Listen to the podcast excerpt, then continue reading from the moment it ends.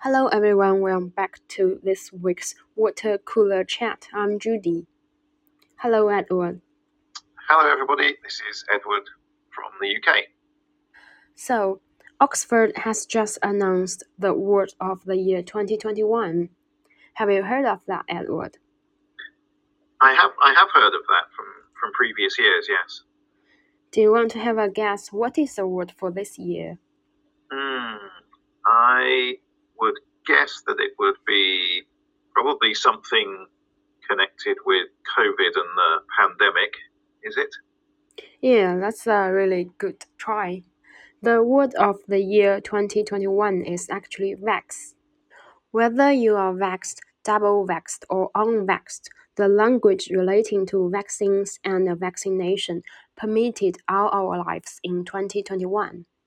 It is rare to observe a single topic impact language so dramatically and in such a short period of time become a critical part of our everyday communication. I think that's quite correct because until this year, the the word vax had never been used in, in the UK, even though we had vaccines for other diseases in the past. But this year, that phrase, getting vaxed and whether you've been vaxed yet or whether you've been double vaxed, uh, has been used so commonly uh, right across the UK in, in conversations and in news reports. Correct. There are also some alternative ways to say that, such as getting someone's jab, shot, or even jag. Yes, and jabbed was another very common word used for vaccination in the UK this year. And so you people would ask, Have you been jabbed yet? You'd say, I'm getting jabbed next week. And then when you've had both vaccines, you would say, I've been double jabbed. Yeah, so I have to ask the question now. Edward, have you been double jabbed yet? Yes, I have been double jabbed. That's good to know. So the word vax has, has been fully absorbed into our language and our lives. That's why making it our word of the year for 2021. Actually, Oxford Languages also made a list of phrases related to this word. Shall we go through the list together? Okay, yes. So, in the first half of the year 2021, we can see some phrases being commonly used like vaccine rollout, vaccine dose, vaccine distribution, and vaccine supply. The most important one, vaccine passport. Yes, vaccine rollout was uh, a common phrase in the news at the, at the start of the year in the UK as the government began to roll out the scheme. And vaccine passports have been discussed a lot uh, in politics in the UK. We don't have a vaccine passport yet in the UK, but uh, one might be introduced in the future.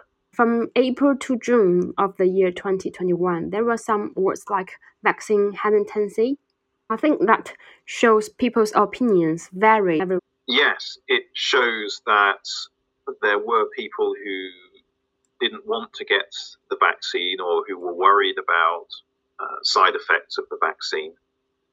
And so that word vax has been used both in positive ways but there are also negative words involving vax, such as the anti vax movement in the UK and America um, and uh, some parts of the Western world where people are absolutely opposed to getting the vaccine. That's quite unusual to us in China because we don't have any anti vaccine movement at all. Yes, I mean, we have had uh, anti vaccine movements in the past against uh, vaccines for certain diseases, but it's new to have such a large anti vaccination movement that will even protest on the streets as well as publishing articles and posting on social media. And I know people who are against getting the vaccine. And so they will be posting on social media and claiming that the vaccine either is uh, dangerous with side effects or that it actually doesn't work as well as it is claimed. This is a small movement. The majority of people support the vaccine, but it is a, a very noisy small group of people who are anti vaxxers.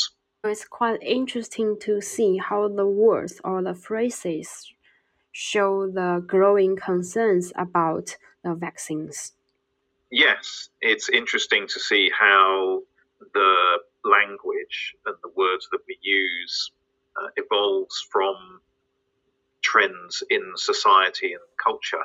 It shows how uh, culture is is evolving and developing, and looking at the word of the year shows you what people across the world were talking about uh, in previous years, and it gives you an idea of new things that are going on in, in culture and in the world. So, shall we look back on the world of previous years? Is there anything jump out to the list? Yes, it's quite an interesting list, uh, and some of the things are um, things that I'd completely forgotten about. Uh, but some of them show you what was going on in world history at the time. So it's interesting to see in 2008 that the word of the year was credit crunch, uh, which shows you what was what was happening in the world in 2008. So 2008 was that the year that the global financial crisis began? Yes, it was. And the word credit crunch was invented by the media to try to explain what was causing the financial crisis. Oh, okay. I just found the definition of credit crunch. It means a sudden sharp reduction in the availability of money or credit from banks and other lenders. Yes, and that's exactly what was happening at that moment. So that's a word that particularly jumped out of the list at me. Was there a word that jumped out of the list at you? I would like to mention the word of 2015, which was emoji, or emojis. It's quite interesting because it's not even a word, that the pictoff. Yes, yes, that makes it quite unique in the list in being a yeah a word of the year that isn't actually a word. Nowadays, we are getting very used to emojis when we are WeChatting or whatever. At the moment, emojis came very surprisingly.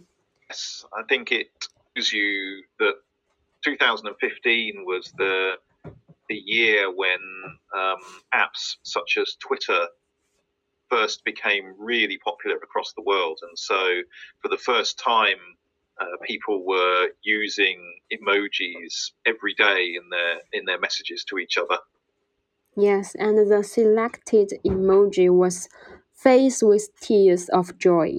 Did you remember that? yes. I do remember that one, yes. Okay.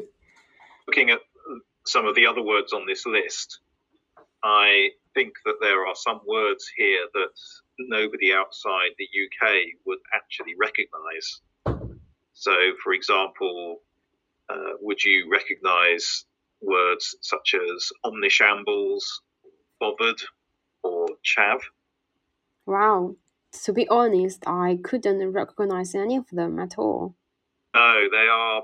Uh, sometimes these words are uh, from British uh, media and culture, uh, so no one outside the UK will recognise them. So words omnishambles and bovvered are words that came from um, British comedy television programmes. so yeah, and on, omnishambles. Um, means uh, a state of complete chaos and confusion, and uh, that was is particularly used in politics. Uh, so when so when things are going badly wrong for the for the British government now, we would say, oh, it's a complete omnishambles. Oh, it's a complete omnishambles. Yes. oh, got um, and then the word, the word bovvered um, is a slang version of the word bothered. So you would say, Am I bovvered? means I don't care. Mm. And that came that came from a again that came from a comedy television program that was somebody's catchphrase. All right, okay. Um, to, to mean I don't to mean I don't care, you'd say, "Oh, am I bovvered?" am um, I bovvered? yeah, and then a, a chav is a is a British slang word uh, that refers to a usually to a young person, a poor part of society, not very well educated, um, who is behaving very badly. If you saw a group of young people out on the street um, and they were behaving badly, um, you would you would say, "Oh, that's a bunch of chavs over there." A bunch of chavs over there. I wish I could say that earlier because I've been there before. yeah, yeah. So you might have. There you go. So you, yeah, you might have you might have been able to use the word because you probably saw some chavs around. Yeah, I definitely saw chavs around. Yeah. okay. Yeah. So, in general, the word of the year was the word chosen to reflect the ethos, mood, and preoccupations of the year, and it will also have lasting potential. Yes, that's right. I think um, it's important part of studying the uh, history of, of uh, the culture uh, around the world to look at uh, what the word of the year is for each year. I really hope for the next year we will have something not related to the pandemic or COVID 19. So hopefully we will be getting yeah. over the pandemic then. Yes, I hope. I hope next year it'll be uh, um, an amusing word again, like it like it used to be sometimes in the past. Yes. Okay. So that is the end of this week's water cooler chat. We will see you next week. Bye bye. Bye bye.